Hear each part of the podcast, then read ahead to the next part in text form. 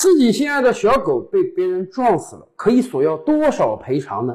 前不久，山西有一位王大爷报警称，他自己的小狗被人家开车撞死了。事情是这样的，当天王大爷用绳牵着自己心爱的小泰迪狗到菜市场遛弯，看到人不是太多呢，他想让小狗发挥一下自己的天性，于是把这个绳松开了。然而，狗刚刚脱离缰绳，就一个箭步冲到了马路上，然后被迎面驶来的一辆车撞死。对于王大爷来讲，自己心爱的宠物被撞死，他自然悲痛万分，于是他报警，要求对方给予高额赔偿。然而，民警到来之后，经过双方协调，最终只让车主赔了两百块钱。说实话，两百块钱你买不到什么好狗，更何况这个小泰迪已经跟王大爷陪伴了很多年。但问题是，即便这样，很多网友还替这个车主叫屈。为什么？大家觉得车主不但不应当赔王大爷钱，反而王大爷可能要赔车主钱？为什么呢？因为我国早有明确法律规定。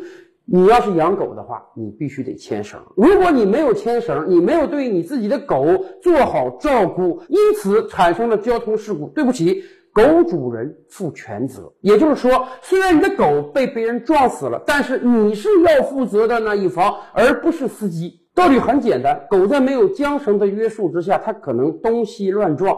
作为一个开车的人，对此恐怕是很难有预见力的。而且，如果为了躲狗造成了其他的交通损失，造成了人和物的损失，那也不好。所以，我们明确规定，未牵绳的狗如果发生了交通意外，由狗的主人负全责。